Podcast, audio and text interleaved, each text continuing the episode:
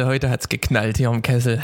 Wie, was denn? Unfall? Na, ich, ne, ich meine nur, sonst wir klatschen hier ja immer, dass wir unser Audio synchronisieren und ich treffe ja sonst immer erst nach dem fünften Mal, aber heute Der der Urknall. erste.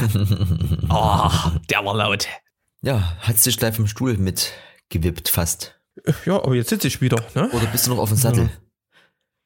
Nee, aber ich habe vorhin noch eine kleine Session durchgezogen, Habe ich alles verfolgt im Internet. dass der ja. Kopf, der Kopf frei ist für einen Electronic Art Podcast. Wenn man hier im Homeoffice die ganze Zeit sich zumatscht, bewegst dich nie, dann ist der Kopf am Ende dicht. Ne, und wenn man dann die Beine ein bisschen schnell bewegst, dann ähm, öffnet sich der Kopf wieder, habe ich festgestellt. Dann Ja. machen zwar die Beine zu, aber der Kopf wieder auf. Es ist, irgendwas ist immer, ne? Ist wie mit, Motto dem, des Podcasts. wie mit dem Dreck. Wenn du die Füße wäschst, da rutscht es nach. Ein, Und bei Wunder, irgendwas ist immer, äh, ein wunderbarer Klang herrscht dann in den Ohren. Weißt du, so, so wie deine Stimme hier in meinem Oldschool-Kabel der ersten Generation hier, Headset. Ein Kabel ist am Ende auch manchmal gar nicht so schlecht. Ja. Ja, manchmal, äh, da, da habe ich auch noch einen im Podcast mit dem Kabel, aber da will ich noch nie hin. Ich würde Nee. gern erstmal, wir müssen ja hier auch immer uns erstmal begrüßen. Ich habe versucht, äh, mit einem Getränk Mhm. die Einleitung zu machen, aber ja, da ist es. Ich äh, wollte eigentlich noch eine, eine Weinschorle. Ne? Ich, wir haben hier so einen so einen Wein und gestern auch noch Kohlensäureproblem. Mhm. Die Kohlensäure ist jetzt aus und ich wollte den Wein nicht pur trinken, weil es war nicht mehr genug. Jetzt habe ich ein stilles Weinchen. Ich weiß auch nicht, ob, ob man das so macht, aber ich nenne das einfach mal stilles Weinchen. Es ist quasi eine 80-20 Mische Weißwein auf Aqua. Es ist ein leichter Wein heute bei dir, Erik. Ich habe gestern, Im 05er Bierglas. ich habe auch gestern äh, verschiedene Weine durcheinander getrunken, auch aus ganz komischen Gläsern. Das ist nicht so richtig real. Es ist, glaube ich, bei jedem Getränk eigentlich egal, was man irgendwie voraus trinkt, aber bei einem Wein ist es dann doch schon eigentlich nur geil in der Rischenbude, ne? Das entweiht so ein bisschen Mhm. diesen, das Besondere. Aber ja, am Ende ist es auch manchmal First World. Bei mir gibt's heute von der Kollegin Teekanne, gibt's heute Prinzessin Lilifee Erdbeer Schön war direkt, schön war direkt warte. Na, aber was, du musst ja auch, manchmal, wenn ich hier so ein Harakiri-Ding mache, da brauchst du immer den sanften Part hier in unserem Podcast. Gestern gab's schon Wein, heute, alleine trinke ich das ja nie, das Gelumpe. Ich pump mir, ich pump, ich, ich pump mir gerade noch von meinem Mittagessen oder Frühstück oder wie auch immer von Arbeit, pump ich mir zu meiner Rechten hier zwei Stücken Apfelkuchen rein und da passt links halt dann doch eher der warme Tee. Für Kaffee gab's auch schon wieder genug und Palaner Spezi und deswegen wird's heute, feiert aber auch Premiere heute ja die, die Prinzessin. Ne? Das, müssen wir, müssen wir nochmal in die Recherche gehen. ja, ich habe Auf jeden Fall, ich, ja. Ich habe ja eine, ich sehe den Wald vor lauter Bäumen hier, Erik. Ich, ich würde mich mal hier zurücklehnen und mal gucken, was passiert und nebenbei vielleicht mal recherchieren. Das ist schon wieder gefühlt eine Woche her. Ich weiß gar nicht mehr, was das hier bei mir bedeutet. Du hast ja, du hast ja jetzt so einen Trick angewandt. Ich guck mal, was passiert. Ich wollte eigentlich, weil wir haben ja das letzte Mal über Dave TV erzählt und da gab es so viel zu berichten und die ging ja auch über eine Stunde, die Folge. Und ähm, da konnten wir uns ja im Musikhaus Korn die CDJs 3000 ausleihen. Und das letzte Mal hast du gesagt, da berichten wir vielleicht in der nächsten Podcast-Folge nochmal, wie das war, weil in der alten, in der A47, keine Zeit mehr war. Deswegen, ähm, wie waren denn die CDJ 3000 für dich, die neuen? Ja, Die waren richtig gut. Die waren, also auf jeden Fall größer, zumindest das Display ist halt gefühlt riesengroß und mit so Touch, das kennt man ja von diesen kleineren hier, die, die du oben hattest, die Name vergessen, 700er oder irgendwas? XDJ, irgendwas? XDJ 700, ja. Ansonsten eigentlich grob wie gewohnt. Du hast halt jetzt, das kennst auch wiederum du oder der Fabian, dieses Display in dem äh, Jogwheel drinne von diesen Controllerbuden XDJ 1000 oder nee, was für äh, X, äh, die, die, die haben so viele Die, furchtbare DDJ Buchstaben. 1000. Meine Güte. Digital DJ. Genau. Und das ist da auch drin, aber cooler als bei diesen Controllern, finde ich. Also nicht so, das sind die 80.000 Facts, das ist dann wirklich nur dieses Cover, so als würde man die Hülle aus dem Schrank nehmen. Das ist ein bisschen schön. Und wie gesagt, Touch und du drückst halt drauf und die Bude ist halt instant geladen, so pff, ein bisschen von der Anordnung anders. Ansonsten konnten wir gar nicht so viel, glaube ich, da so eintauchen, weil ich habe dir so ein bisschen als Überraschung dann hier unterm Tisch vorgeholt und noch schnell aufgebaut. Man braucht, glaube ich, diesen Mixer, diesen 900er, also den ähm, mehr oder weniger aktuellsten hier Vierkanal, also nicht die ganz große Bude, sondern den normalen Club-Standard noch, um dort quasi, dass jeder für sich so ein bisschen mit dem Touch so ein bisschen wie im Recordbox vorhören kann. Das konnte man quasi nicht testen. Ansonsten, es war zu wenig Die Waveform war, war neben dem Track, ne? Und da kannst du theoretisch per Touch durch diese Waveform durchgehen und vorhören. Aber das hat bei uns irgendwie nicht funktioniert. Ja, das geht nur, wenn du die andere Boot hast und hast ja auch dann die zwei Kopfhörerausgänge und so. Das ist, also, wie gesagt, es war schön, die mal da zu haben. Man kann sagen, man hat schon mal darauf gespielt, aber jetzt wirklich ein Feedback oder Riefe zu geben, würde ich mir jetzt hier nicht ausnehmen wollen. Also es sind besser als die 2000er, ne? Hat ein riesen Display und die sind halt übelst schnell. Also du klickst halt auf so einen Track, der lädt rein und du kannst in, innerhalb der nächsten, nicht mal in einer Sekunde halt auf Play drücken. Das ist manchmal ganz praktisch, wenn man merkt, oh, jetzt müsste ich ihn aber theoretisch reinspielen, jetzt droppt der und man weiß noch nicht, was man spielt, dann, wenn es dann halt so ein, zwei Sekunden dauert, dann musst du halt wieder einen Part abwarten. Und dort klickst du halt drauf, der ist instant da und du kannst mit dem Hotkey eigentlich direkt übernehmen. Fand ich nicht schlecht. Also die Geschwindigkeit und das größere Display und die, na gut, die Touch-Funktionalität, da muss man sich, denke ich, dran gewöhnen. Aber sonst erstmal eine gute Erweiterung. Funktioniert sogar mit schwarzen Gummihandschuhen. Ja? Der Kollege Touch. Weil du es schon angesprochen hast mit dem DDJ 1000. Das war nämlich mein Learning der Woche. Warte, ich guck mal hier. Unter L. Learning der Woche. Es ist mich überkommen. Ähm, ich habe ja Anfang des Jahres mein komplettes DJ-Setup verkauft. Das waren drei XDJs, zwei Reloop, 4000 Plattenspieler und ein DJM 700 und habe mir dafür einen Pioneer DDJ 1000, ja so eine, was ist denn das eigentlich, eine Digital DJ Konsole geholt. Die hat einen Vier-Deck-Mixer und ähm, man kann dort vier Decks abspielen, theoretisch, hat aber nur zwei Jogwheels. Da stellt man dann halt immer von Deck 1 auf Deck 2 auf der Innenseite um und auf der anderen dann halt andersrum. Man kann dort aber auch Plattenspieler anschließen. Und dann hatte ich jetzt immer einen Plattenspieler. Ich habe mir so einen Pioneer, den, also gibt es ja zwei von Pioneer mittlerweile, einen PLX 1000 und ich habe mir den günstigeren PLX 500 geholt, weil der hat ein Line-Out gehabt und den habe ich dann halt so ein bisschen wohnlich neben einen Fernseher gestellt und konnte dann direkt in den Verstärker rein und hast dir immer mal eine Platte angehört. Also du sparst dir quasi diese, also, dieses Erdungsding. Genau, du hast kein Phono und du brauchst, also ich hätte sonst um den, hätte ich den teureren gehabt oder einen Technics, dann hättest du in Phono-Vorverstärker gebraucht, um das Phono-Signal in ein Line-Signal umzuwandeln. Also mein Verstärker hatte jetzt keinen Phono-Input. Hm? hm? Ja.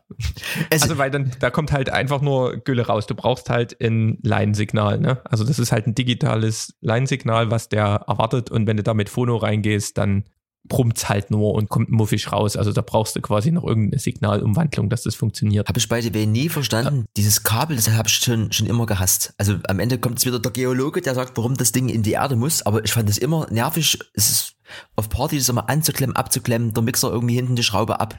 Oder du hast einen, das, haben, oh. das hat er dann schon integriert. Also die Erdung, die ist dann nicht mehr mit dran. Aber pass auf, wir sind ja beim Learning mhm. der Woche. Ich in letzter Zeit wieder übelst Bock gehabt, Platten zu spielen und habe dann auch den N mal angeschlossen, also an die DJ, an diesen DJ-Dings da. Ähm, der hat ja zwei Phono-Inputs, schließ den Plattenspieler an und denke, das klingt aber schlecht im Vergleich zu, wenn ich das per Line in den Verstärker reinschicke. Ne? Und habe das dann auf, auf Line umgestellt und mal bin von diesem Phono-Input auf Line-Input gewechselt und es klang viel besser, also klang richtig gut. Und habe ich ein bisschen recherchiert und da haben die Phono-Inputs dieses Pioneer DDJ 1000s, die sind wohl ziemlich scheiße und sind eher auf dieses digitale Vinyl-System abgestimmt. Und wer das schon mal gehört hat, da geht ja einfach nur so ein Tüt raus ne, so ein einfacher Tütton und dann nimmt dann von diesem Tütton irgendwie die Abweichungen und weiß dann, wie du die Platte bewegst. Irgendwie digitale Vinyl-Magie dahinter. Und dafür reicht das wohl. Aber es ist halt, da haben sie wirklich gespart. Und da hat auch so ein Pioneer-Moderator im Forum geschrieben, dass der 900er, der kostet ja, glaube ich, das Doppelte oder so von diesem Controller. Und da konnten sie jetzt nicht die gleichen ähm, Phono-Inputs verbauen wie bei diesem Controller halt. Und deswegen hatte ich Glück, dass dieser, dieser Plattenspieler auch Line hatte. Und dann bin ich halt in die Line-Eingänge gegangen und kein Problem, funktioniert jetzt. Und dann hat es mich ja ein bisschen angefixt, dass ich nur einen Plattenspieler habe und habe ich mir jetzt nochmal so einen zweiten geschossen diese Woche. Hat zufällig inner in Dresden verkauft und seitdem habe ich jetzt zwei solche PLX 500. Ähm, wer mal drüber nachdenkt, sich einen Plattenspieler zu holen, die 500er sind also relativ schwach auf der Brust. Hm. Also die sind ungefähr, ich hatte ja diese Reloop 4000, die sind vom Motor her schlechter als jetzt ein Technics. Und von der Entkopplung brauchst du da gar nicht sprechen. Also es ist wirklich ein Plattenspieler zu Hause, für zu Hause. Die hatten eigentlich auch einen USB-Ausgang, dass du deine Plattensammlung digitalisieren kannst. Also es ist wirklich eher so ein, so ein Home-Spieler und davon auch eher Einstiegsmodell. Also da würde ich eher sagen, ihr guckt euch mal um bei diesem PLX 1000. Der ist aber gefühlt äh, überteuert, weil da kriegst du fast einen Technics dafür. Ja. Und wer noch weniger als für so ein Technics ausgeben möchte, die gibt's ja zum Teil halt gebraucht und dann aber halt auch in verschiedenen Zuständen. Also da muss man schon ein bisschen fuchsig sein, um sowas zu erwischen. Also als Einstieg auch nicht unbedingt das Beste. Der kann nochmal den Reloop 6000er, 7000er Reihe angucken, weil die sind vom Motor und von den Gleichlaufschwankungen auch eher auf Technics-Niveau und bisschen besser. Aber andererseits kann man auch den 500er nehmen. Der kostet neu, glaube ich, 300 Euro einer. Aber man muss dann halt, also das, wenn man es auf den kann, kann man es, glaube ich, auf anderen, aber wäre schon schön, wenn er noch ein bisschen mehr Bums hätte. So das Fazit, es gab auch mal welche, die standen früher mal in der Chemo beim Jugendtanz, ähm, SynQ heißen die, XTRM 1 oder sowas heißt das Modell, die haben auch ein bisschen besseren Antrieb und wären auch eher sowas zwischen unterhalb vom Technics noch von der Preisspanne her. Also nur mal so als kleine, kleine Kaufberatung hier zwischendrin. Und ähm, bedenkt das, dass ihr, wenn ihr so ein, euch so ein digitales DJ-Pult holt, dass die Phono-Inputs vielleicht nicht immer das sind wie von so einem Mixer. Also so ein Mixer kostet nicht umsonst das, was er kostet. Ich bin ja der Meinung, ja. man muss auf Reloop anfangen, und zwar ganz billige, wenn man nämlich das kann und dann mal so ein Technics unter die Finger hat und dann denkt, uh, was ist denn hier los? Dann ist das like magic, ne? Wenn es dann auch mal die Geschwindigkeit hält. Ja. Ne?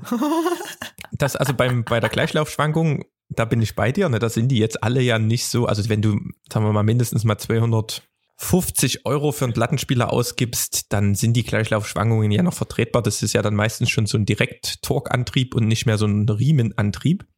Also da gab es früher ja noch Kraut und Rüben. Aber das, was man, also was ich jetzt halt auch immer noch hatte mit Plattenspielen, wo ich dann ähm, im Club gespielt habe, war halt, dass ich immer zu spät eingemixt habe, weil die halt irgendwie, der Motor war halt ganz anders und du bist es dann halt anders gewöhnt von zu Hause und hast dann, wenn du auf einem Nmap stärkeren Motor gespielt hast, immer irgendwie in einer anderen Richtung, entweder zu schnell oder zu langsam halt das Ding eingemixt.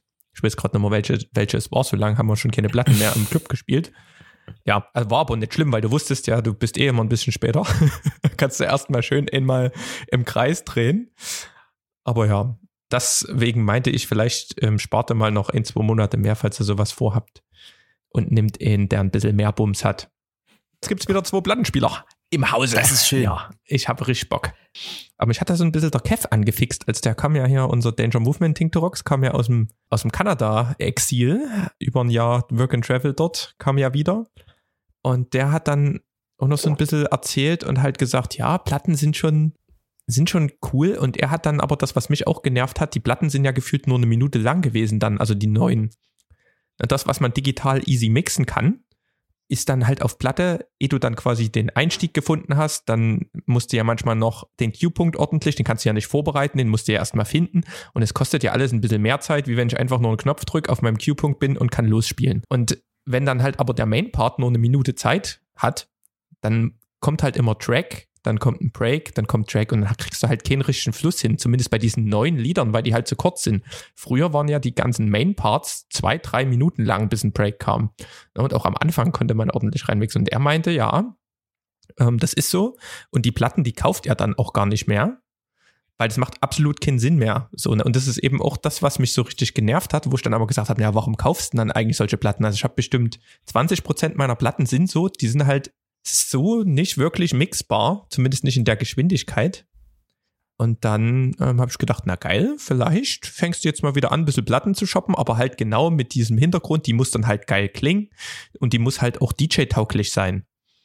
Ja, und den Rest, den spiele ich halt digital ne? dass du den halt noch mitmachst. War ja auch früher so, dass man irgendwie minutenlang gemixt hat versus heute, oder ich sag jetzt, also ich würde nicht sagen, dass wir das jetzt so machen, aber die neuere Generation quasi, die das ja nur so kennt und hier Drop und dort nochmal ein Drop und hier und da rein und so, das ist halt auch alles so ein bisschen lieblos irgendwie. Es war früher schon nochmal eine andere Welt und so Leute wie der Fab irgendwie, die gefühlt die letzten ihrer Art sind, die halt irgendwie auch noch diese minutenlange Übergänge und nochmal rein und nochmal raus, das ist schon, ist schon eine ganz andere Welt irgendwie und das, ja, da kann sich jeder glücklich schätzen und du jetzt auch wieder da ein bisschen mehr wieder Hand anzulegen, sag ich jetzt mal hier, no sexual. Ja? Genau. Ich habe den ersten Übergang, da ging auch gleich zwei Platten, zehn Minuten. Also es war ja. gleich. Herrlich. Da hätte ja. ich gedacht, wo ist jetzt wieder der dritte Plattenspieler? Weißt ja. du? Das war schon wieder, das war schon wieder geil. naja. Wer auch sonst, oder äh, was ist, gibt sonst, so lange kenne ich ja noch nie, ne? Und der Cutting Edge hier, DDHH Connection, hat ja glaube ich, auch ziemlich lange irgendwie auch noch nur Platten auf, also ich lehne mich jetzt mal aus dem Fenster und tue mal eine Geschichte mehr ausdenken, hat auch nur mit Schallplatten aufgelegt, war dann mit uns ja immer beim Sun Bass und mit uns als jüngere Generation und dem Nachwuchs der neuesten Generation und dieser ganzen digitalen Welt und hier und da und dort hat sich dann auch rangetastet an diese Sache und hat durch Sun Bass, glaube ich, nochmal so einen Schub bekommen. Ich hole mir jetzt wieder ganz viel Mucke und hat sich auch solche DJs geholt und hatte dann nach dem ersten sein Bild angefangen, so eine Mix-Serie rauszubringen und der macht mich fertig, der Typ. Irgendwie gefühlt im äh, zweiwöchentlichen Rhythmus und irgendwie, also da sind schon ein paar Perlen dabei, auch diese neueste Bude und immer geile Artworks und so, das ist schon, der gibt schon ganz schön an, ne? und da muss ich sagen, das reicht mir gerade so, ne? Als, also ich höre mir eigentlich aktuell nur seine Mixer an. Da ist auch von allem was dabei. Da ist ein bisschen was Dunkles dabei. Da ist ein bisschen was Modernes, Peppisches dabei. Und noch ganz viel so Deep-Krams und auch mal so ein bisschen, wenn man so ein bisschen hier immer für viel, Female irgendwie hier, ne, ein bisschen hier rosa und samtig, das ist alles, alles dabei und, ach, also, weiß ich nicht. Also, wer das noch nie gehört hat, mal irgendwie Cut, Cuttin ohne G und äh, Edge, Edge, mal irgendwie eingeben. Ist ja nowadays leider immer nur noch alles auf Soundcloud available aber das kann man sich schon mal geben. Also da ist auch dieses Interesse irgendwie selber aufzulegen und so. Ich, wir haben das ja vor kurzem ja mal jetzt hier äh, gemacht bei dem Dave-Ding. Das aktuell ist es gar nicht so richtig da, ne? Weil wieder diese Arbeit hier, welche Tunes und hier und da. Also, mir reicht es so, diese Mixe mir anzuhören. Und wenn ich irgendwie eine Party machen würde, würde ich, glaube ich, nur ihn dorthin stellen. Ne? das ist eine Variante. Das ist eh viel besser. Irgendwie in eine Party drei DJs, das war immer das Beste. Und deswegen, Jeder zwei Stunden. Ja, und deswegen, ich finde das, also, oder ich, ich hoffe darauf, wenn das hier irgendwann mal wieder halbwegs normal ist. Dann ist bestimmt niemand auflegt geil. Kann ich mir auch vorstellen, da können wir genau so ein Konzept durchziehen. Nee, aber, aber ich, äh, ich, äh, ich äh, bleib dabei. Das, was damals schon mal aufpoppt, habe ich glaube ich auch schon zwei, Mal hier gesagt. Ähm, dieses 2020 halt, also hier die hier Ivy Lab und so mit dem Label und so, und die haben halt irgendwie auch in London, haben am Ende auch alle anderen schon mal gemacht, auch in anderen Städten und Ländern. Aber dieses so ganz andere Zeiten, weißt du? Also wieso muss es irgendwie um 0 Uhr gefühlt anfangen und wieso muss es bis um 6, um 7 gehen mit Abbau um 8, um 9 und du hast halt diesen einen verschobenen Abend, der, wo du dann irgendwie noch Tage brauchst, um wieder halt klarzukommen. Lass es doch mal einfach ein bisschen erwachsen handeln und sagen, ist, das Ding fängt halt um acht an und dann ist halt irgendwie um zwei ist halt zick, so wisst ihr? Ist ja an sich niemand, niemand traurig, ne? So höher, schneller weiter. Ich hoffe, dass, ja, ich, dass alle, alle. Um das schon ein bisschen, um zwei, um fünf ich, ist in Ordnung. Ich mache alte Herrenpartys, so wirst du sehen. Ja, ja. kannst ja machen. Machen wir dann auch alte Herren-Ticket, die dürfen dann eher gehen, zahlen drei Euro weniger. Irgendwas. Du machst dann Kontrolle, dass die dann auch pünktlich gehen. Ich setze mich hier auf die Couch am Eingang, der wird erstmal hier irgendwie, ne, erstmal ein Käffchen getrunken, ne, oder irgendwas. Das wird gut, vor allem, vor allem wird's, wird's, wird's ganz entspannt, ne. Wir müssen ja lernen, auf uns zu achten und Entschleunigung und so und es bringt dann nichts hier immer, ne. Da wir so viele Punkte haben, hm? würde ich ja einfach mal ähm, diese typischen, ähm, ich hab, wir haben nämlich auch ziemlich, also ich habe echt so ein, also was diese Woche alles reinkam, ich habe nur gedacht, what the fuck, hier stehen, richtig geil. Hier stehen, ich habe mich richtig gefreut, auch, deswegen würde ich diese Technik-Dinger. Hier stehen auch Sachen, die habe ich noch nie. Ja, das ist richtig ja. gut. Ich feuer mal so ein paar hier so in so einer Quickfire-Runde. Vielleicht brauchen wir auch mal so einen Quickfire-Jingle, wo ich dann für die Interessierten die Kamera-News ganz schnell runterkrache, dass damit die quasi wissen, was los ist und dann noch recherchieren können, wenn sie wollen. Und der Rest, der kriegt dann die Philosophie mit. Ähm, Du schaltest mal hoch, ich lehne mich mal zurück. ähm, Sony, sagt dir ja was, ne? Ja, Sony kracht in fünf Tagen in raus. Also wenn ihr den Podcast hört, wahrscheinlich ist es eventuell schon da.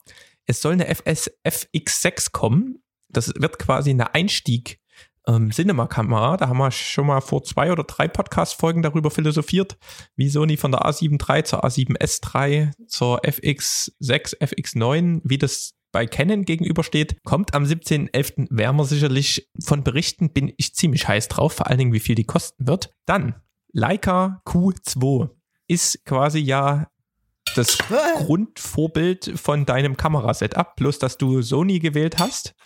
Leica Q2 ist eine äh, Vollformatkamera von Leica, ziemlich dope mit einem festen 28 mm 1.7 Objektiv. Minimalistisch hergestellt in Wetzlar, Germany. Und die gibt's in der Monochrom Edition. Das heißt, die hat einen speziellen Sensor, um nur Schwarz-Weiß-Bilder zu machen. Und ja, ziemlich gehypt. Kommt jetzt auch die Tage raus. Ja, kostet glaube ich 5000 Euro aufwärts. Die Leica Q2 ist nicht günstig, ist wie gesagt so ein, auch so ein bisschen Liebhaber Lamborghini Ferrari Ding im Kamerabusiness, aber halt ziemlich geil. einfach nur schwarz. Ja, Mhm. einfach Ja, nur. und vor allen Dingen auch eine Wertanlage. Also so ein Ding kannst du dir gefühlt auch als Wertanlage kaufen, wie äh, Gold, Bitcoin oder Aktien. So ein das Ding, das hält zumindest erstmal dein Geld, was auch immer wir dann, ob wir später mit Facebook Libre bezahlen oder mit Bratwürsten. Die Leica, die kannst du immer eintauschen. Wir waren ja kurz bei Sony. Sony hat ja mittlerweile übelst viele Objektive, E-Mount-Objektive, und die sollen jetzt mittlerweile überarbeitet werden, weil einige wohl nicht mehr auf den Stand der Zeit sind. Vor allen Dingen das 50 mm 1.8 kann ich mir da gut vorstellen, dass das mal geupdatet wird. Das war schon ziemlich alt und ist auch nicht mehr so auf dem Stand der Technik. Und Canon hat jetzt beispielsweise was gemacht. Es gibt jetzt einen Canon RF, diese ganzen Canon RF, das ist der neueste Mount für diese Vollformatkameras von Canon. Ziemlich teuer. Also die haben halt übelst geile Objektive. Das sind die besten, die man mit kaufen kann in der heutigen Vollformatwelt, aber die kosten halt alle 2000 Euro plus. Zum Beispiel ein 28 bis 70 Millimeter mit einer durchgehenden Blende von 2.0. Also halt utopische Dinger. Das Ding ist aber auch so groß wie drei Pringles-Dosen zusammengeklettet. Gibt's bald für 210 Euro. Also so eine richtig günstige RF 50 mm 1.8 Nifty 50 soll kommen. So, jetzt haben wir hier eins, zwei, drei Haken. Und dann wird man mal noch bei DJI Fix weitermachen. DJI hat zurzeit wieder auch richtig Fahrt aufgenommen. Es gibt ja DJI Pocket, das ist ja so ein, äh, wie soll ich denn das sagen, ein kleiner Stab mit einer Gimbal-Kamera oben drauf.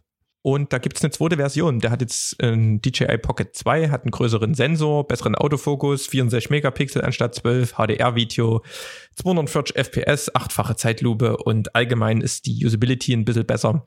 Also wer da interessiert ist an so ein Ding, das ist wirklich so groß wie eine Streichholzschachtel und kann halt Video aufnehmen und das ist auch nie so verruckelt.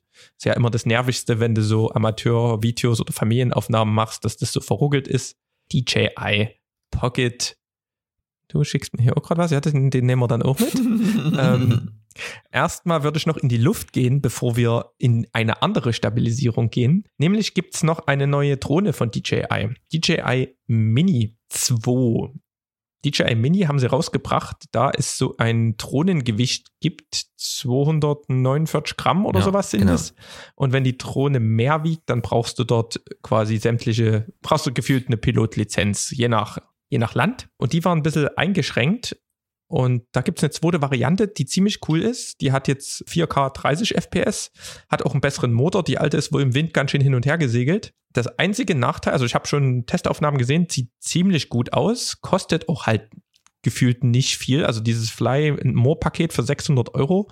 Wenn man dran denkt, die nächste höhere Stufe wäre die DJI äh, Mavic Air und da bist du halt fast beim Doppelten.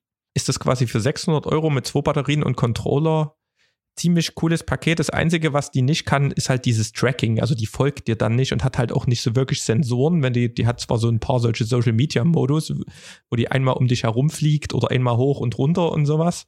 Aber da hat sie auch keine Sensoren. Also wenn du nach hinten fliegst und da ist ein Baum, dann fliegt der halt dort in den Baum. Ja, so. Und jetzt hast du mir ein Bild geschickt. Ich bin ja hier langsam mit dem Quickfire hier am Ende. es gibt einen neuen Gimbal und der, der Gimbal, den, ähm, da bin ich auch mit aufmerksam geworden, weil unsere Dave TV Carla Kolumna, Georgie de ähm, dort auch schon zugeschlagen hat. DJI RS2 oder RSC2, also einmal eine kleine Variante und einmal eine große. C steht für Compact, glaube ich. Das ist in, in Gimbal. Also ein Gimbal ist halt sowas, wo man die Kamera drauf macht und dann kannst du quasi rumruckeln, wie du willst. Das bleibt smooth. Und der hat aber ein Tracking. Ne? Also sonst, ihr müsst euch das ja vorstellen, manchmal, wenn ihr bei Spur 1, ihr habt ja beispielsweise einen Slider gehabt, dass die Kamera so von einem Punkt zum anderen hin und her fährt und man so eine automatisierte Kamerafahrt hat, wenn die aufgelegt haben. Und der Gimbal, den könnte man theoretisch auf den DJ ausrichten. Und wenn sich der DJ nach links bewegt ein bisschen, dann folgt der Gimbal dem DJ. Das ist übelst fett. Und das, was mich total geflasht hat, ist, dass die ein LiDAR-Modul jetzt haben. Das ist das, was habt ihr schon mal gehört? Das hatte das neue iPhone, hat quasi diesen LiDAR-Autofokus, also keine Ahnung, so Radartechnik, haben wir schon mal angeschnitten. Und mit der kann man einen Fokusmotor noch installieren. Und da kannst du jede manuelle Linse, also jede Linse, die keinen Autofokus hat, kannst du mit Autofokus ausstatten. Das ist übelst geil, weil erstens manuelle Linsen immer eine coole Charakteristik haben. Die sind meistens viel günstiger, meistens viel kompakter. Aber wie gesagt, das ist, die sind ein bisschen so die Pioniere, wie es DJI immer sind. So richtig wie ein neuer Sony oder Canon Autofokus funktioniert es dann doch noch nicht, weil diese LIDAR-Technologie, die schickt quasi eine, eine Wellenlänge an Licht raus und guckt, wie lang dann die Photonen brauchen, bis sie reflektiert werden. Problem ist, wenn du halt irgendeine Betonwand hast, die relativ viel schluckt, oder halt Metall oder da kommt irgendwie Rauch dazwischen, dann wird genau diese Wellenlänge so ein bisschen gebrochen und es kommt halt nicht so richtig zurück. Also es ist wirklich sehr situativ, aber in den Situationen, wo du dann weißt, es funktioniert, war es halt mindestens auf dem Autofokus von der neuen Sony A7S3 und manchmal sogar besser bei Stock. Also wenn es halt stockdunkel ist. Ja, und das ist schon übelst fett. Du hast, weil ihr müsst euch das vorstellen, wenn ihr die Kamera auf dem Gimbal habt, dann sind da wie so Motoren, die das stabilisieren und da kannst du auch mit manuellen Fokus nicht wirklich was machen. Ja, weil wenn du dort rangreifst, versuchen die Motoren so dagegen zu steuern und das funktioniert ja nicht, weil die Motoren das ja auch smooth halten wollen. Also du brauchst dann immer irgendeine, also entweder du stellst die Blende so ein und den Fokus so, dass alles scharf ist, aber sagen wir mal mit einer geringen Tiefenschärfe auf dem Gimbal zu filmen, war schon immer schwierig. Und mit diesem Modul fett. Also das ist das, was mich begeistert und Georgie begeistert. Das Tracking ist einfach ein, wieder mal in der Hausnummer. Also DJI von vorne bis hinten wieder mal die Bude gerockt. So, Prost. Der Joshi hat ja das mit dem Tracking und seinem vorher No-Name, was weiß ich was für ein Gimbal, immer selber gemacht, indem er so ein ganz altes iPhone davor vorne dran geschnallt hat. Und hat mir quasi bei der Spur 1 Sendung auch immer eine Kamera, also der, das war dann mit seiner ersten neuen Pocket und dem Gimbal und dann hat er immer das Gesicht von dem DJ quasi mit dem Telefon getrackt und dann hat sie halt immer die Kamera auf dem Kopf vom DJ, hat mich immer gestört, aber er fand das lustig und cool. Und diese ganzen extra Sachen sind jetzt quasi in dem Griff von dem Gimbal drin und das ist halt ziemlich cool. Und dann, wie das halt so ist, der ist halt immer noch mal ein bisschen besser, genau wie diese Drohne. Und die, die Drohne, muss ich auch sagen, es, irgendwann muss es dann auch mal so weit sein, ne? dass man sich das mal holt. Also immer gefühlt irgendwie kleiner, kompakter, besseres Bild, kostet weniger, auch mit der Reichweite und so. Also ich habe ja auch da zwei, drei Videos mir angeschaut. Das ist dann schon wirklich auch mal so eine Gimbal oder Drohne? Was, wo wird's denn, ja, ich, mehr krabbeln? Ich habe ich hab ja schon einen Gimbal, in Mosa Aircross. Ich weiß gar nicht, ob die 1 oder die 2. Hm. Ähm, und den habe ich jetzt nicht so oft im, im Einsatz, weil wenn du irgendwie eine Hüttentour machst beim Wandern, wenn es irgend so ein Wandervideo ist, da schleppe ich das Ding nicht wirklich mit. Hm. Und das letzte Mal zum Einsatz hatte ich den eigentlich, wo wir das Dubstep Promo-Video Anfang des Jahres gefilmt haben, wo ich dir ähm, hinterhergelaufen bin zu diesem Bahnhof. Da hatte ich den Gimbal. Aber sonst hat die Sony ja auch interne Stabilisierung. Das heißt, man braucht den Gimbal nicht unbedingt. Bei der Blackmagic Pocket Cinema Kamera, die der Georgie hat, da brauchst du das halt, weil wenn du dort keine stabilisierte Linse hast, dann hast du diese Mikroruckler drinne und das ist halt unnutzbar. Also das heißt, deswegen ist er mit diesem Gimbal halt, ist es für ihn nochmal wichtiger, den zu haben.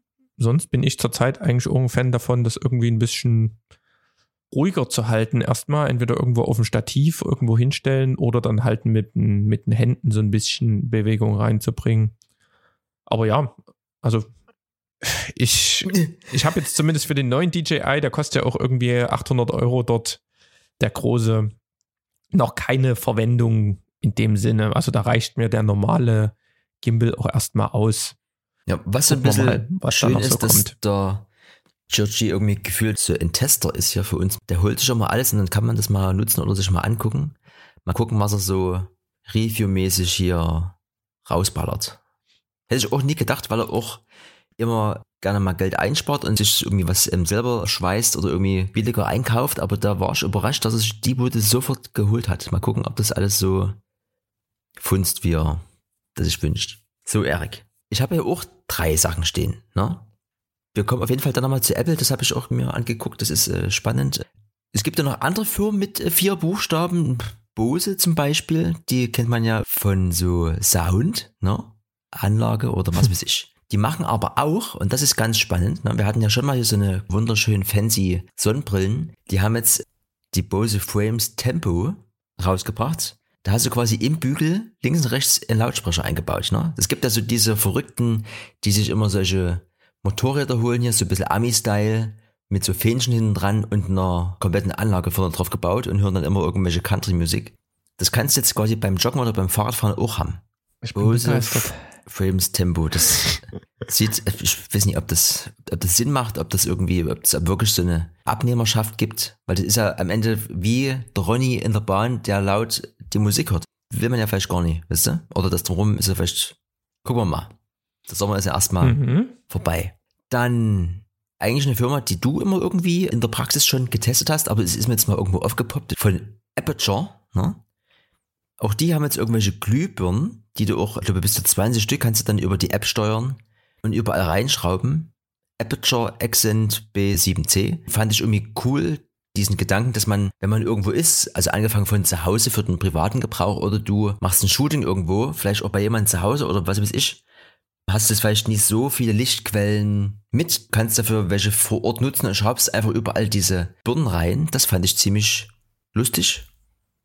Und die kannst du auch mit dieser App nicht nur dieses normale, ich stell die Farbe ein und die Helligkeit und so weiter, sondern du kannst auch das so machen, dass du wie so eine Art ähm, Foto machst oder sowas und dann schlägt sie halt vor, wie das Licht sich anpasst an diese Gegebenheiten so. Also irgendwie fand ich ganz spannend. Dann die neuen iPhones haben ja hinten dran diesen Magnet mit eingebaut. Da gibt's auch die Firma, die hast du auch schon mal im Podcast hier genannt, Moment. Die machen auch immer so ein bisschen Mhm. ähm, Accessoires. Die haben jetzt auch total stylisch, ne? Solche Gadgets, also von der Halterung über eine Kamera oder stativmäßig, also aber immer so schön rund mit einem ziemlich minimalistischen, ich hatte jetzt keine Kunstgeschichte, kann es jetzt nie einordnen hier, in welcher Epoche das vielleicht reinpassen würde. Aber das sieht sehr ziemlich äh, äh, stylisch aus. Für quasi für die ganzen äh, 12er Modelle gibt's das. Dann hatten wir hier mal eine Kategorie geplant, die habe ich aber wieder verworfen, weil letztlich höre ich zwar viel Podcast, aber jetzt nie irgendwie jede Woche einen neuen. Da haue ich zwischendurch quasi nochmal meinen theoretischen Podcast der Woche raus, aber das, die Kategorie habe ich wieder selber verworfen. Trotzdem, was mit Kunst ist von dem Typen Johann König, den habe ich wiederum mal beim Joko in dem Podcast kennengelernt, ist so ein Galerist, ist irgendwie fast blind, hat aber so eine krasse Brille hier aus dem Weltall und kann trotzdem was sehen. Und der macht ganz viel, der hat auch bei dem ersten Lockdown dieses Game revolutioniert, der hat halt irgendwie jeden Tag war der Instagram live irgendwie um 10 mit irgendeinem Künstler und hat sich dort unterhalten krasser Typ, der hat ist auch seinen eigenen Podcast, da kann man so ein bisschen on the fly, zum Beispiel so, wie ich das jetzt auch immer mache, sich ein bisschen mit so Kunst beschäftigen nebenbei, wenn man davon nicht so viel Ahnung hat. Dann habe ich den Paul von Picado mal angerufen, weil mir aufgefallen ist, wir haben ja unsere schöne Farbe hier, Erik, unser schönes Orange, ne? Von der Firma 3M. Mhm. Warum denn alle Fotografen diese orangenen Kabel haben, um ihre Kamera direkt mit dem Rechner zu verbinden? Und warum die immer eben von der Firma Tether Tool sein müssen? Sobald irgendwie die orangene Farbe aufpoppt, dann muss ich erstmal gucken, was ist denn hier los? Bin denen gefolgt und dann kam jetzt irgendwie raus, die haben irgendwie auch so ein hier Air Direct Tool, irgendwie was eben am Ende das Signal funkt und dann dachte ich mir so, ja gut, aber das gibt's ja auch alles schon und gerade die Firma mit dem Kabel, wieso machen die denn jetzt so eine Funkstrecke quasi? und dachte mir, du jetzt irgendwie dich hier beliest oder irgendwie so Halbwissen hast, rufst du doch mal einen an, der das in der Praxis vielleicht nutzt und eine Daily Basis. Also habe ich den Paul angerufen und der meinte, an sich ist, also es geht jetzt gar nicht um dieses Funkding, es geht wirklich eigentlich um das orange Kabel, was alle nutzen. An sich ist es wirklich nur ein USB-Kabel.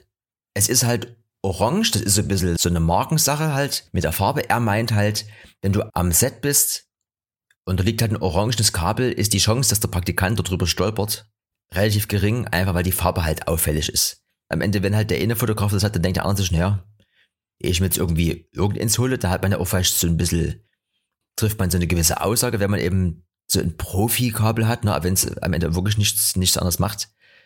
Ähm, er hat aber gesagt, dass die halt immer noch solche Accessoires, dass du das an der Kamera mit so einem Clip befestigen kannst, dass du das, das dort nie, nie rauszerren kannst. Das ist halt wirklich ein sehr sicheres Kabel und prinzipiell, warum immer die Leute dieses Kabel nehmen und nie irgendwie eine andere Variante wählen. Er hat halt gesagt, die Kameras werden ja immer besser und haben immer mehr Megapixel und so und wenn du jetzt mit irgendeiner Funkverbindung, also egal was jetzt für eine, für eine Art, wenn du die nutzen würdest, das funktioniert alles nie, weil die Bilder ja immer größer werden und auch wenn du ein, äh, ein Shooting hast oder selbst bei Produktfotografie hat er gesagt, eh die Bilder da drüben sind oder es ist immer irgendwas mit der Verbindung oder irgendwie wegen äh, auch Internet oder Bluetooth oder was auch immer, wie du dich da connectest, es ist halt immer was und das Kabel, auch wenn es vielleicht ein bisschen oldschool wirkt, ist immer noch die sicherste Verbindung und es lässt sich halt nie im Stich. Also er hat dort nicht einmal eine Situation gehabt, wo dieses Kabel ihn im Stich gelassen hat, auch wenn es letztlich einfach nur ein stinknormales USB-Kabel ist. Irgendwie ist es so ein bisschen so ein Fotografenphänomen und jeder nutzt das, aber das können wir jetzt vielleicht eben auch mal abhaken. Ich habe da, ich habe da eine gute Überleitung dazu, mhm. ähm, weil ich habe jetzt neulich auch was gehört. Wir haben jetzt ja viel mit den Rode Wireless Go Dingern gearbeitet, ne? Mhm. Und das, die sind ja auch jetzt relativ verbreitet so beim Film. Und wie gesagt, das da muss nur mal irgendwie, wenn du auf der anderen Straßenseite stehst, ein Auto vorbeifahren und schon kann mal der Ton kurz weg sein. Oder irgendwas. Das Ding spinnt mal kurz oder irgendein Handy funkt auf einmal einer seltsamen Frequenz.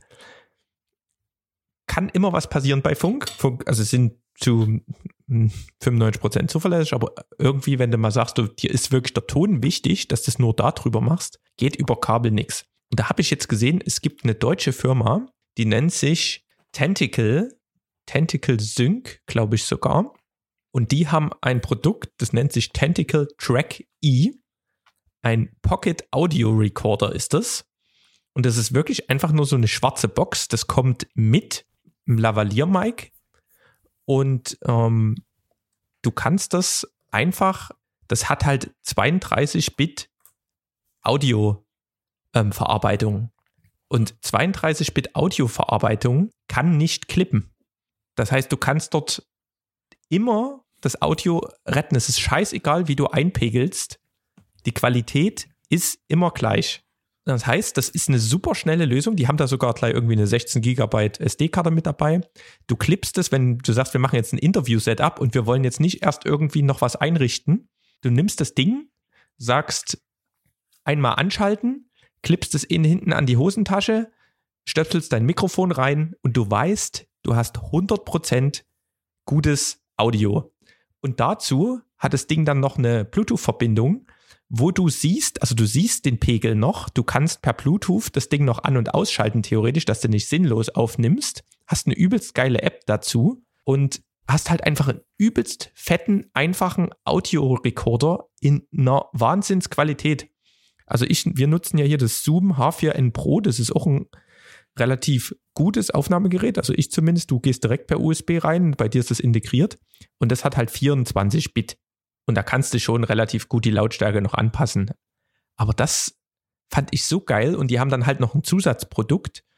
Also es gibt so eine Funktion, die nennt sich Timecode und du kannst theoretisch dann noch so eine Timecode-Einheit auf deiner Kamera installieren und gehst quasi, wenn du dann auf Record drückst, geht dieser Timecode dort rein wird mit aufgezeichnet und diese Audiorekorder synchronisieren sich auch mit diesem Timecode. Und im Nachhinein in der Post, das, was wir ganz am Anfang des Podcasts erklärt haben, warum wir immer klatschen und es dann manuell angleichen, da sagst du einfach bitte an Timecode ausrichten und zack werden all deine Audioaufnahmen automatisch passend unter die Videospuren gelegt.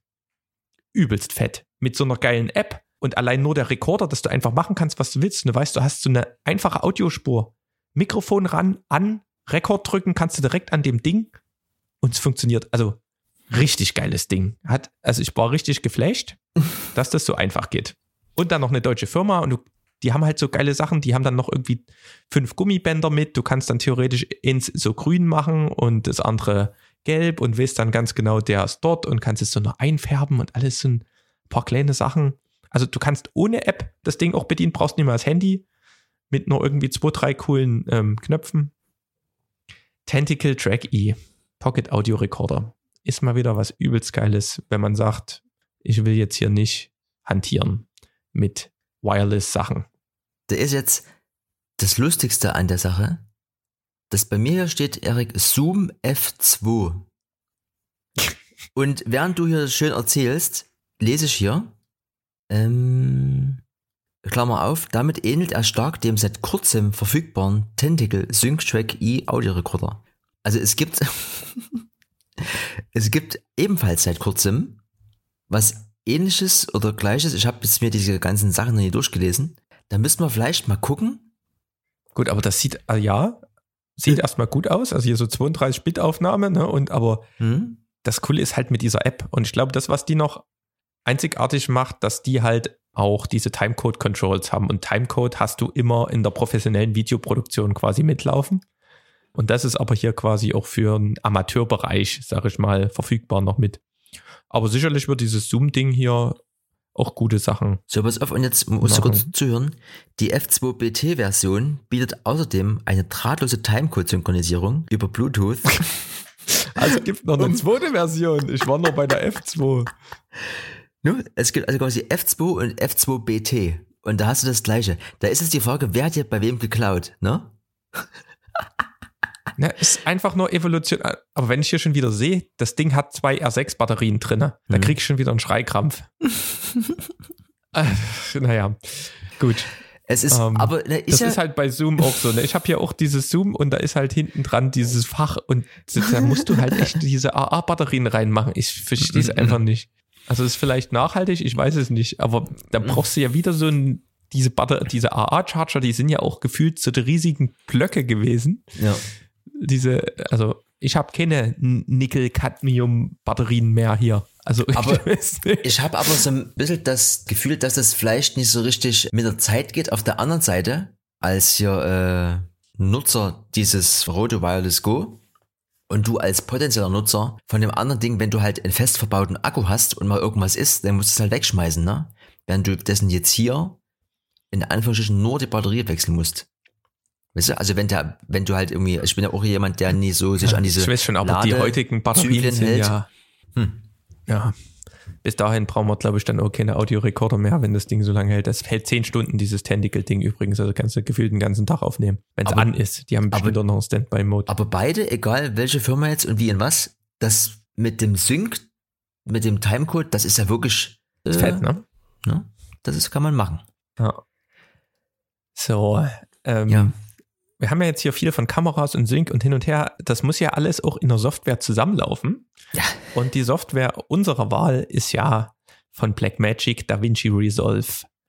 Und da kam vor ein paar Tagen eine neue Version raus. DaVinci Resolve 17 ist aktuell in der Beta-Version verfügbar.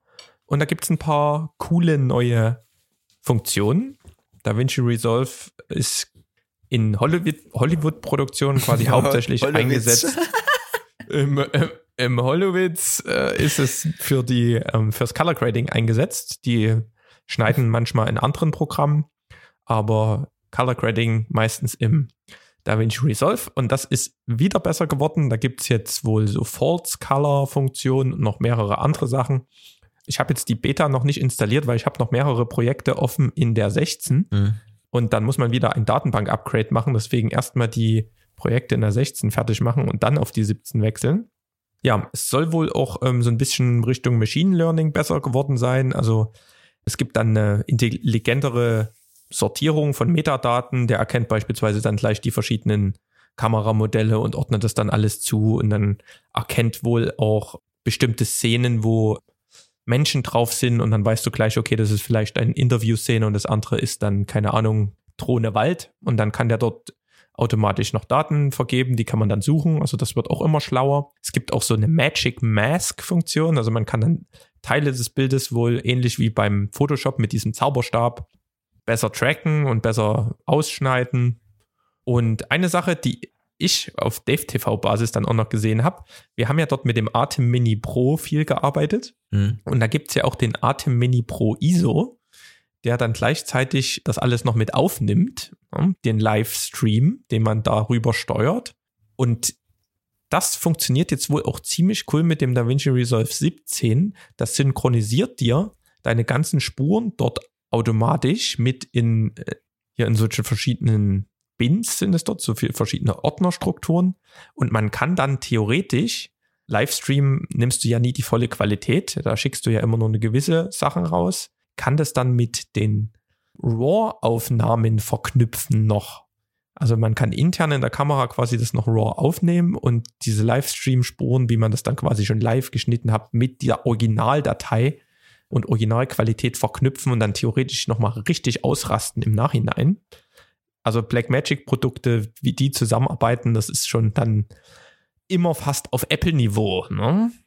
Nicht es, schlecht. Ich bin gespannt. Es wird ja gemunkelt, dass Spur 1 auch nochmal ein bisschen aufrüstet, ne? weil dieser normale Atem Mini Pro, da kannst du die SSD dranhängen und einfach das, was du halt machst oder schneidest oder mehrst, halt als ein Film rausladen. Und dieser ISO, wie du gerade schon gesagt hast, der behält die Spuren und du kannst da im Nachhinein nochmal editieren. Und wenn du jetzt nochmal sagst, dass das Resolve 17 dann nochmal mit dem, also das ja, ist du ja... hast dann wie so ein Multikamera-View, den du dann anmachen kannst, so wie ich das verstanden habe. Und dann kannst du theoretisch, wenn das läuft, einfach dann sagen, hier, bin 1, bin 2, bin 3, so Kamera 1, 2, 3 und dann kannst du das irgendwie parallel gucken. Mal gucken, ob das dann die Rechner noch mitmachen. Das ist dann die andere Frage. So vier RAW-Kamera-Spuren nebeneinander, aber in der Theorie wird es richtig geil. Aber da das ja auch alles von Blackmagic ist, denke ich mal, ist das kein Problem. Und das, was ich über Jahre nie hinbekommen habe, ist dieser Multicam-Schnitt, egal ob jetzt im Premiere oder im äh, Resolve, weil ich hatte immer drei Kameraspuren und dass du das mal gesynkt bekommen hast und egal, ob das am Anfang geklappt hat oder ob es am Ende dann, weil du eine geringere Auflösung hattest oder so, oder dein Rechner das ja nie so eins zu eins abgespielt hat, es hat nie geklappt und ich habe immer alles händisch geschnitten und es war eben nie so schön, wie wenn du bei YouTube Multicam Cut oder wie auch immer man das nennt, ähm, eingibst und alles einmal nur synkst und dann guckst du das an und tust quasi während des Anguckens immer nur auf die Kameras klicken und dann schnippelt das. Das ist in der Theorie cool, aber hat auch von uns nie jemand so richtig cool hinbekommen, dass es wirklich in der Praxis irgendwie funzt. Und aber jetzt dann mit dem Hardware-Gerät und diesen ganzen Features dann noch in dem Resolve 17, das klingt fast zu schön, um wahr zu sein. Müssen wir mal gucken. Also wir überlegen halt gerade, das äh, daraufhin abzudaten, um eben genau da in Zukunft, also ob das jetzt dieses Spur 1 Radio mit diesen Sendungen und Streams, das ist halt dann irgendwie echt gerade so ein bisschen dead. Aber dieses, dass du live on the air, äh, on the air, genau, äh, live on the fly schneidest und aber dann noch epische Sachen hinten dann rausholen kannst im Programm, da hast du die halbe Miete schon quasi vor Ort erledigt und kannst aber trotzdem nochmal übelst durchdrehen. Ne? Wir haben eben äh, ja zwei von den neuen Pockets, vielleicht gibt es da irgendwie auch nochmal eine dritte, wo der dann auch schon so Color Grading technisch und so, also das ist ja dann, ach, das wird, ich glaube nächstes Jahr, das wird, das wird schön. Da kann man sich viel mehr auf diese Sachen an sich, Themen oder Projekte irgendwie so vom Inhalt kümmern und muss sich nicht mehr irgendwie in der Post am Ende so übelst hart abmühen. Und ich glaube, da werden auch viele Sachen viel schneller umgesetzt werden, was ja auch wiederum dem Schnellleben, Schnelllebigen drumherum irgendwie entgegenkommt. Das ist da freue ich mich. Also das ist, glaube ich, das Zusammenspiel so in Summe geiler als jeder neue Gimbal oder jede Kamera oder Drohne, die hier rauskommt. Weil du damit halt wirklich ja was umsetzt und vor allem auch schneller umsetzt. Das wird, das, da freue ich mich. Ich habe hier noch so ein paar Themen, die würde ich einfach nochmal erwähnen und dann können wir noch so ein paar Themen, da können wir ähm, nochmal vielleicht tiefer reingehen, weil wir sind ja schon fortgeschritten mit der Zeit. Deswegen würde ich nochmal so eine Mini-Quickfire-Runde machen. Elon Musk hat ja ein eigenes Internet aufgebaut, nennt sich Starlink, ist gestartet. Man kann 150 Mbit Leitungen über Satellit beantragen, haben wohl die ersten gemacht. Der hat jetzt in Frankfurt dort ein Office aufgebaut, geht neben Tesla, geht quasi jetzt hier auch das Internet aus den Sternen richtig voran. Mhm. Dann für alle, die Google Fotos nutzen, schlechte Nachrichten. Google Fotos hatte bisher ja so einen Dienst, dass man unbegrenzt Fotos hochladen konnte mit einer gewissen Qualität, ziemlich hoch, hat meistens gereicht für Handyfotos und Videos auch irgendwie mit einer gewissen Qualität, 4K-Videos, ich weiß gar nicht, wie sehr die komprimiert waren, aber alles kostenlos, ist ab nächstem Jahr, 1.6. nicht mehr kostenlos, leider. Ich habe es nicht genutzt, aber ich kenne viele aus dem Freundeskreis, die das genutzt haben. Das, was vorher drin ist, darf wohl drin bleiben, aber ab dann muss man Kohle zahlen. So, dann gibt es Neuigkeiten. Du hast ja schon immer gesagt hier, wo wir von Telegram geredet haben, als Dave TV Chat, hier Verschwörung und Co. Mhm. Die ganzen Dienste, die ja Ende-to-End End-to-End verschlüsselt, Ende zu Ende verschlüsselt sind, da war ja dann Freema und, und Telegram vorne raus, dann gibt es irgendwann jetzt hier noch Signal und WhatsApp hat dann am Ende auch nachgezogen. Tja, durch diesen ganzen Terror links und rechts wollen jetzt die EU-Staaten einen Generalschlüssel haben und diese sichere Verschlüsselung verbieten, weil sie nicht mehr auf diese organisierte Kriminalität Zugriff haben. Also man denkt zwar immer, das geht dann so einfach, ne, und die sind eh alle miteinander äh, vernetzt. Das geht vielleicht auch, aber wahrscheinlich nur mit einem übelst hohen Aufwand. Also so eine Ende-zu-Ende-Verschlüsselung ist schon nicht ohne. Ja, da hat die EU sich jetzt schon entschieden, dass die da was machen wollen. Gibt es wohl auch schon einen Entwurf. Finde ich auch interessant. Wir hatten vorhin kurz Drohnenbusiness. Sony arbeitet an einer Drohne namens Airpeak. Es gibt noch keine Details. Ich bin gespannt. Kriegt DJI von Sony auch noch ein bisschen Feuer unterm Hintern. Und dann, falls du mal deine AirPods verlierst, Mhm. ne? Es gibt einen Staubsauger von Panasonic, der jetzt entwickelt wurde, um das- Ohrstöpsel aus Gleisen zu retten. Frag mich nicht, wie das funktioniert. Das Bild ist Weltklasse. Das ist. Ich, ich schicke das mal kurz rüber. Da sind auch so ganz viele chinesische Zeichen unten drunter. Also wirklich, das ist, das ist der Wahnsinn. Staubsauger soll Ohrstöpsel aus Gleisen retten. Ein neues Rettungsinstrument von Panasonic. Gibt's wohl in Japan, ist das wohl, da gibt's halt auch ähm, wahrscheinlich günstige Nachmachen, die dann jeder hat. Ja, und da sollen wohl rund 1000 Fälle von verloren gegangenen Ohrstöpseln allein im Raum Tokio gemeldet worden sein. In den Monaten Juli bis September. Und da gibt's jetzt diesen schönen Staubsauger, der da dir die Ohrstöpsel rausholt. Und den hat man dann immer, immer, immer einstecken, falls man mal stolpert oder das ins Gleis fällt. Okay. Genau. Und we- wenn du schon immer mal fliegen wolltest, gibt's jetzt von BMW einen elektrifizierten Wingsuit. Dann kannst du mit 300 km/h durch die Lüfte segeln. Mhm. Ist auch ein Weltklasse-Bild. Weiß ich nicht. Also es gibt ja E-Roller, es gibt auch E-Bikes, ne? sonst musstest du ja immer von irgendeiner Klippe runterspringen mit so einem Wingsuit. Und jetzt gibst du es halt hier mit so einem Jetpack dran. Also vielleicht fl- fliegen wir dann auch einfach mal ein bisschen durch die Gegend. Also Äh, das sind so die, äh, die Trash News, die ich jetzt hier noch hatte, die mich aber sehr, sehr erheitert haben diese Woche. Die Trash News. Weil du gerade sagtest, wegen, wegen äh, WhatsApp und hier Co. WhatsApp arbeitet wo irgendwie auch an so einem Feature, dass du sagen kannst, nach sieben Tagen ist das immer alles gelöscht, was du da geschrieben hast. Also ob das jetzt vielleicht aus Speichergründen ist oder irgendwie, keine Ahnung, das kann natürlich durchaus in Summe auch was bringen, ne? Dass du sagst dir, dass äh, viele Sachen, die man hier so hat, ist ja immer so ein bisschen lululu, ne? So ein bisschen off-topic. Das muss man ja nicht immer alles behalten. Ich habe auf jeden Fall hier irgendwo so ein Jingle für das hier, warte. Zahl der Woche. Erik. Eine Milliarde. gespannt. Jetzt habe ich hier Dr. Oetker stehen, dann habe ich hier PayPal stehen und WhatsApp. WhatsApp habe ich schon wieder gesehen, das haut mit einer Milliarde nie hin. Dann nochmal mal 100, das sind, also das wird wohl über WhatsApp an einem Tag an Nachrichten verschickt. Aber zurück zur normalen Milliarde. Du hast ja, ja schon oft was liefern lassen. Nach Hause. Also auch gerne, weil es die Getränke sind, ne? Was mich dann immer ein bisschen verwundert hat, wir haben gefühlt ja bei uns zwei von diesen Lieferdiensten mit Getränke. Einmal irgendwie Mhm. Durst Express. Und wie ist das andere? Ich kenne ich kenn nur Durstexpress.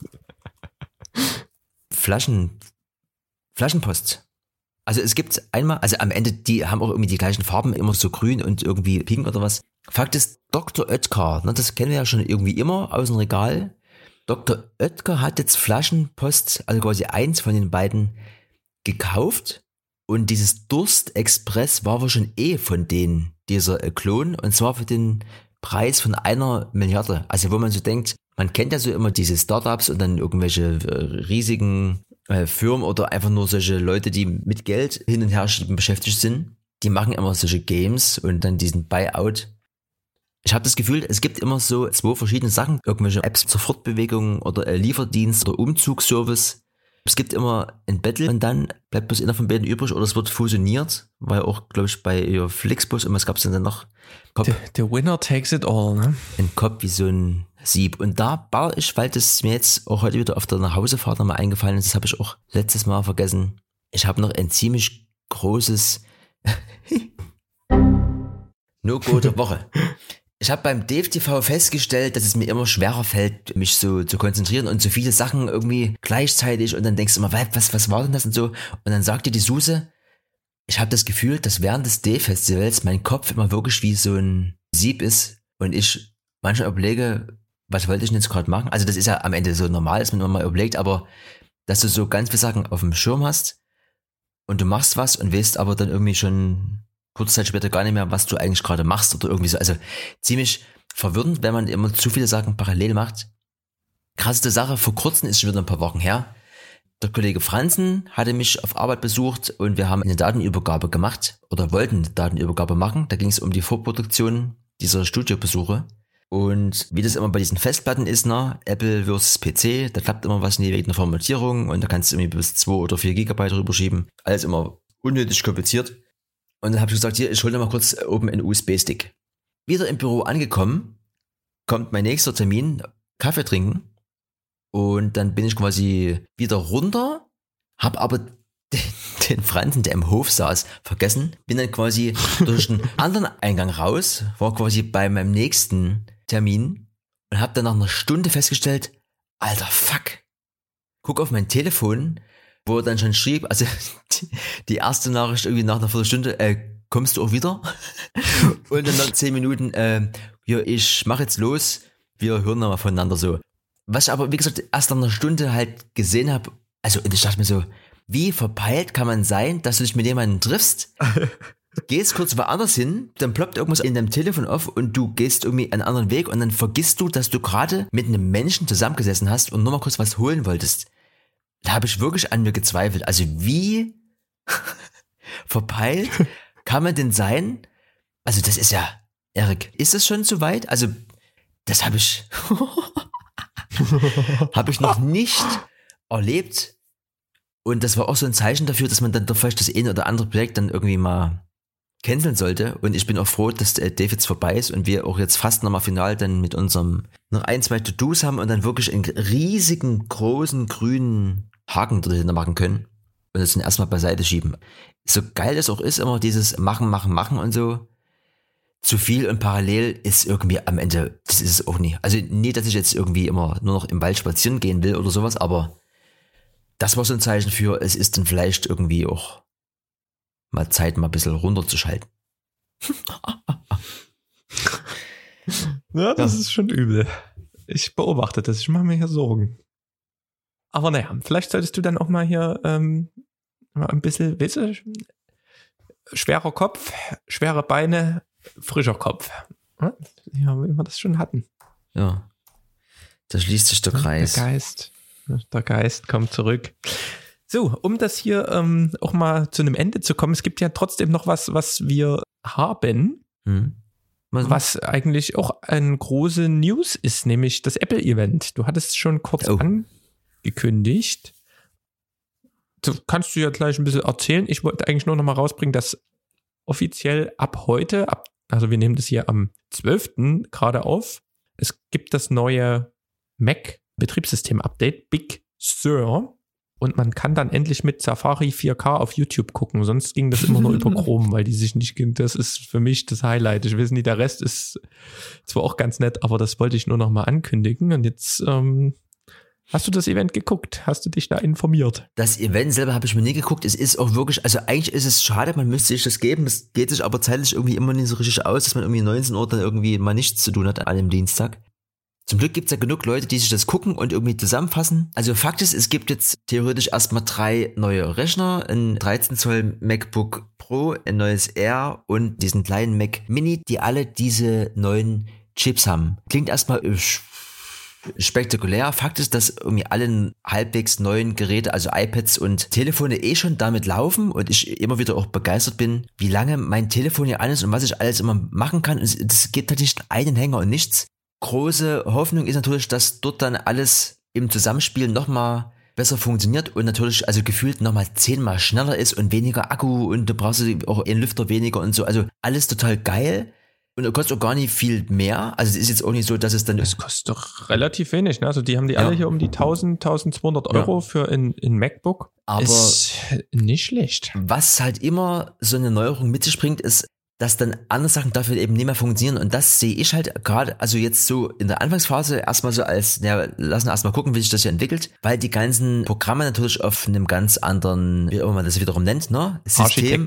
Ja, das, so, bam, laufen. Dann gibt's nochmal so eine Übergangsvariante, wo eine Software quasi das so ein bisschen vermittelt, so als Zwischenmann. Das kannst du nur aber ohne sein. Deswegen was da kommt, zu einem, ich sag mal, gleichen, schon ordentlichen Preis, aber da gefühlt die fünf bis zehnfache Leistung zu bekommen, da hat man richtig Bock, weil es war ja jetzt immer so, alles wird besser, so Kameras, aber alles wird auch so datenmäßig größer und schwerer zum Verarbeiten. Ne? Als bestes Beispiel ist ja diese Sony A7S III, egal wie geil die ist, dein Rechner kann es einfach nicht mehr umsetzen, es sei denn, du gibst irgendwie fünf bis zehntausend Euro aus für so eine Maschine, was du dann wiederum mit diesem, mit diesem, mit diesem eigenen Apple-Chip ja dann nicht mehr brauchst, weil es eben so kostet wie jetzt Stand heute so eine äh, Intel-basierter aber die Software muss halt noch mitspielen. Und das ist, glaube ich, das, was dann locker nochmal ein bis zwei Jahre dauert, bis wir dann wieder so auf dem Stand sind, dass es alles miteinander funktioniert. Aber ja, Apple kann sich gerade selber wieder ne,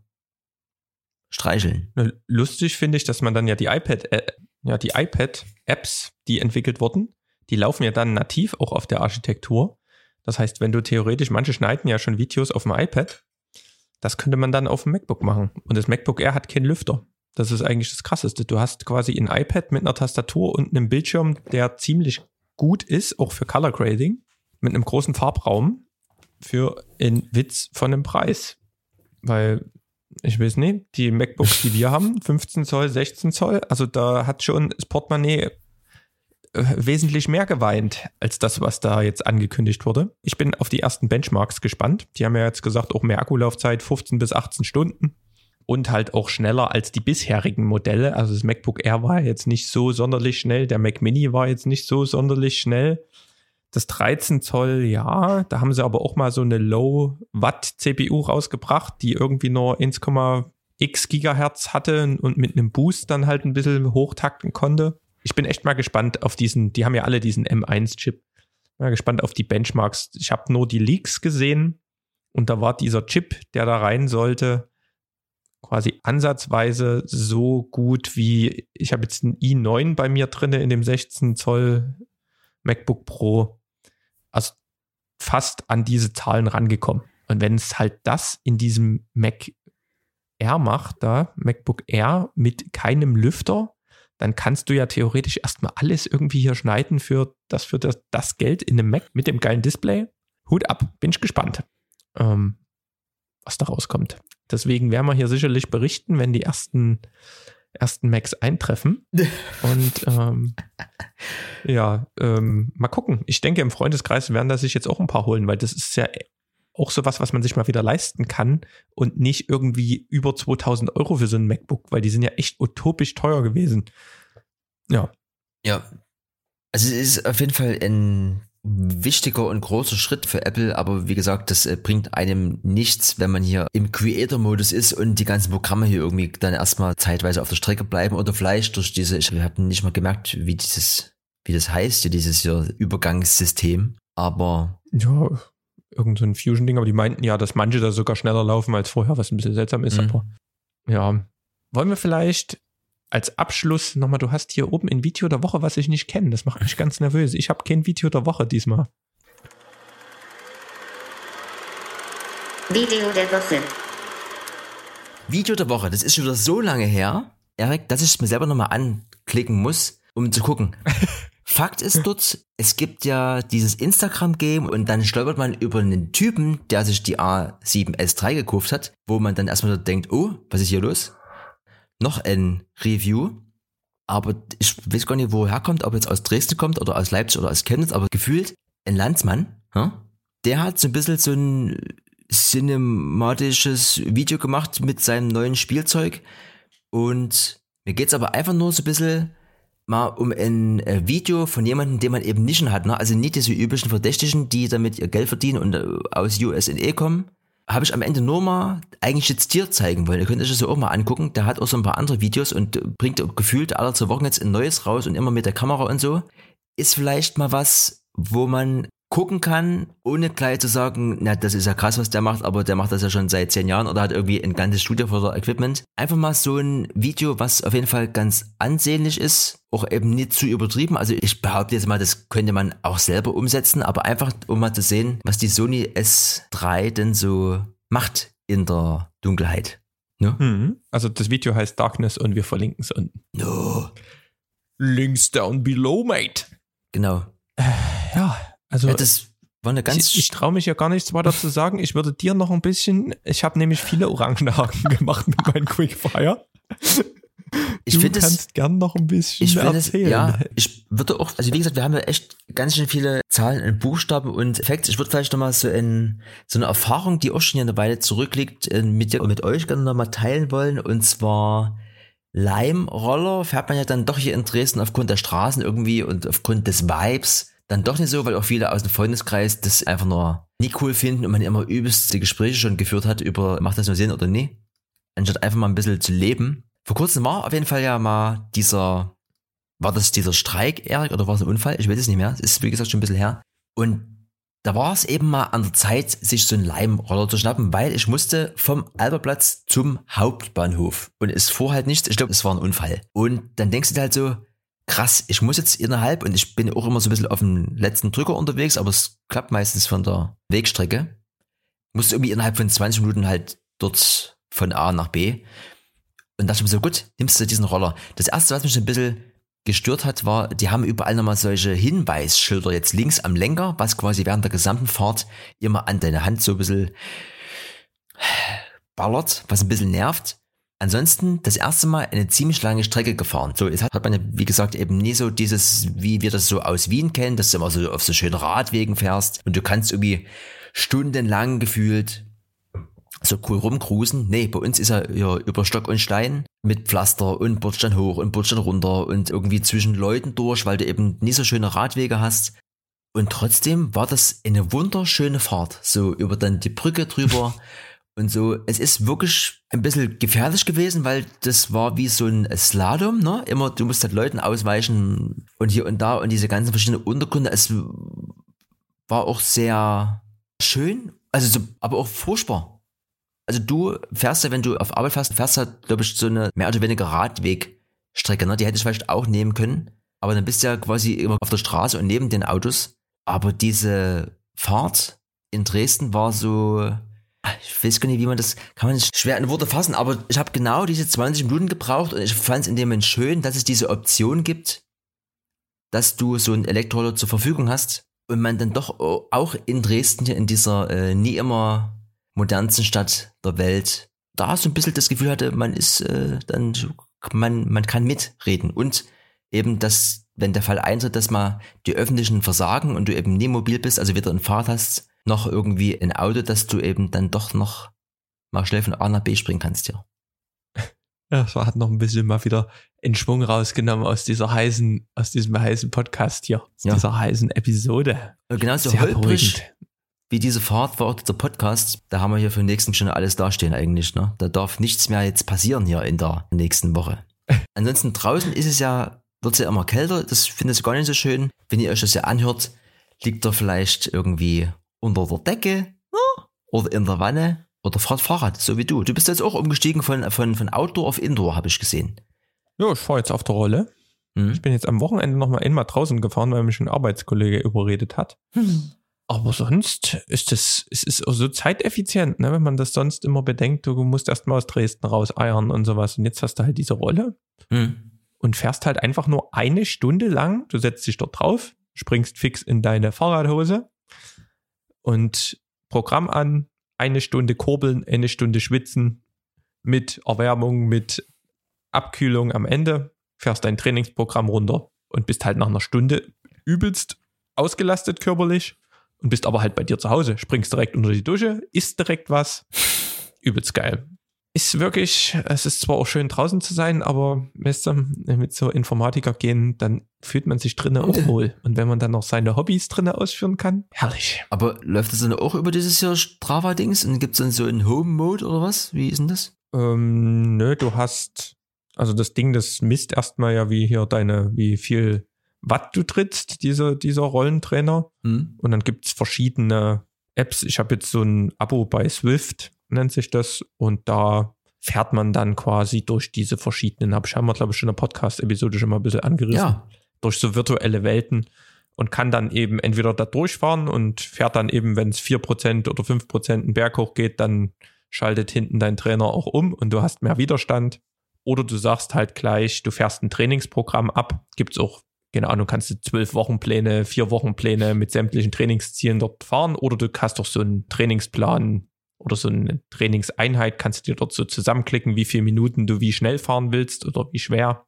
Hm. Und da habe ich mir so ein bisschen mein Zeugs zusammengeklickt und dann fahre ich quasi in dieser Welt dieses Training ab.